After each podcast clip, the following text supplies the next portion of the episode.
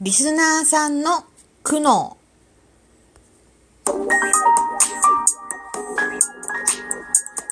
どうも、ひよりです。いかがお過ごしですか？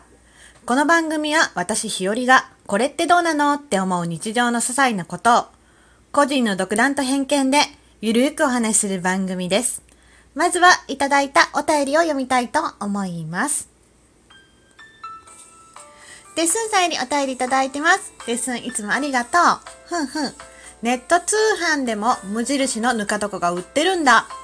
北海道にも無印良品あるんだけど、街中まで行かないとないから、敬遠してたんだよね。冷や汁やだし、作ってみるかなということでレッスンいつもお便りありがとう。イェイ。そう、あのー夏にね、食べたいものっていう収録を昨日あげたんですけど、えー無印ね、ネット通販やってました。うん。ね、ぜひね、一度試してみてください。あの、まあ、確かにね、あの、なかなか買いに行くのはね、って思う、思う、思う。けど、まあ、あの、無印食べ物もいっぱい売ってるし、なんかいくつか買うと、いくつ買っても送料が一緒みたいなやつがあったので、あの、見てみてください。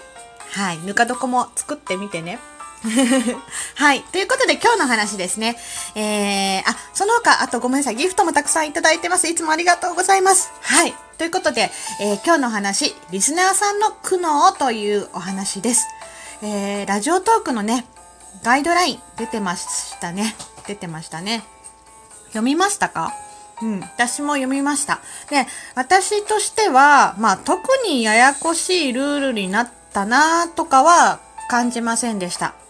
で、まあ、個人で少しだけちょっと思ったところは、まあ、本人のいないところでその人の話をしないとか、まあ、あの、ついついね、なんか仲間内とかもそうだし、まあ、あの、ね、この前誰々さんこう言ってたよみたいな話とかをしちゃうことってあると思うんです。それは多分私も気をつけないとあると思うので、まあ、誤解してね、伝わることもあるからっていうことが書いてました。で、まあ、アーカイブを残さないからといっても、一度流してしまっているのでね、あの、公の場で流してしまっているので、気をつけること、みたいなお話でした。これは自分も気をつけないといけないなと思います。はい。あとはね、うーんとね、なりすまし的な、みたいな書いてあって、まあ、アイコンとかですよね、多分。アイコンとか名前とかを、まあ、あの、リスナーの時にね、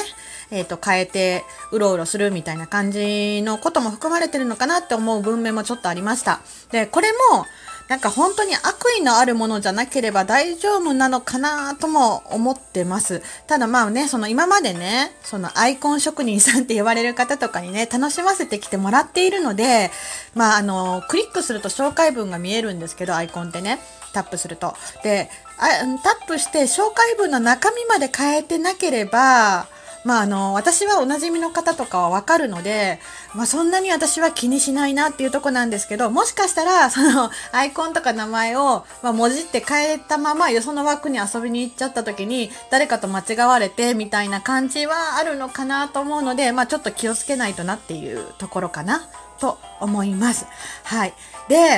やっぱりそう思ってたんですけど、まあ先日ね、ちょっと、まあ、こんな話を聞いたっていうお話を今日したいと思います。で、リスナーさんから、まあ、相談というわけではないんですけど、いただいたお話で、ちょっとびっくりしたなというのがありました。で、まあ、あの簡単に言うと、リスナー同士で通報するとか、あのガイドライン見てね、そういうのにならないのかなっていう話でした。まあ、本当にその、なんだろうな、簡単に言えば、うん、例えばライブの枠にいて、えー常連のリスナーさん同士でいつものノリ、まあ配信者配信者も含めていつものノリでわちゃわちゃしてて、で、ふとそこに新しいリスナーさん、初めましてのね、リスナーさんとかが入ってきた時とかに、なんだこの枠は荒らされてるのか、みたいなね、って思って、まあ、あの、もともといた常連リスナーさん、最初から聞いていたリスナーさんを、新しく来た初めましてのリスナーさんが通報するんじゃないかっていうことです。はい。なので、なんか今までみたいにコメントしてて大丈夫なのかなあのガイドライン見てって聞いたんですね。で、あ、そうかと思ったんですよ、私は。そう。で、あの、私はね、あのガイドラインは、ほとんどの部分で、配信者、私たちに向けて当てられたものばかりだと思い込んでいたので、あ、そんな風に感じるのかってちょっと驚きました。いや、まあ、驚いたというか、いや、そういう風にちゃんと配慮して考えてくれてるんだなって思って、まあ、ありがとうって思いました。だから、まあ、そういう風にな話だったので、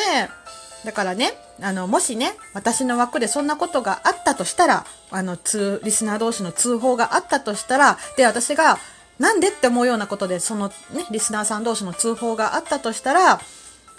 私は全力で運営さんに話もするし、抗議もするし、絶対に、あの、みんなのことちゃんと守るから、だから今まで通りね、一緒にね、わちゃわちゃしてほしいって話しました。伝えました。だから、なんか、その、なんていうのかな、ガイドラインは、みんなが嫌な思いをしなくていいように作られたんだって私は解釈しています。で、決して、もう楽しくなくなっちゃうとか、そういうのはいけないと、良くないと思うんですね。で、ラジオトークがつまらなくなったな、ガイドラインができて、そう、拘束されて、ギスギスして、つまらなくなったな、なんて思ってほしくないんです。で、運営さんだって、ね、ラジオトークを面白くなくしたい、面白くないものにしたいなんて思ってるはずないと思うってます。思ってます。そう。だから、もちろんね、自分が配信者として気をつけないといけないことはあるし、そういう配慮は絶対必要だとは思っているので、それは、こう、配信側としては気をつけるのが大前提として、リスナーとして聞くのなら、楽しんで聞いてほしいし、今まで通り楽しくコメントしてほしいと思っています。でね、まあ、あるかもしれない。ないかもしれない。一部のね、心ないコメントをする人がいるのかいないのか私にはちょっとわからないですけど、それって、まあ、ごく一部の少し、少し常識というか、少しちょっと理屈が外れた人のためにあるのがガイドラインのはずなので、あの、今まで大丈夫で楽しく一緒にやってこれた人たちは本当に何も気にせずのびのびとしてほしいなと思います。もしね、そんなんで嫌な思いがあすることがあったらもう言ってください。言ってくださいって私がすごいなんか力あるわけじゃないし、そういうのじゃないんだけど、だとしたら私はそれはすごい悲しいことだなと思うので、あの悲しくなくなるように一緒に頑張りたいと思います。はい。で、もう、もし本当にね、自分のライブ枠とかで嫌なこととかがあったりすれば、嫌だと伝えると思いま、思うので、自分は。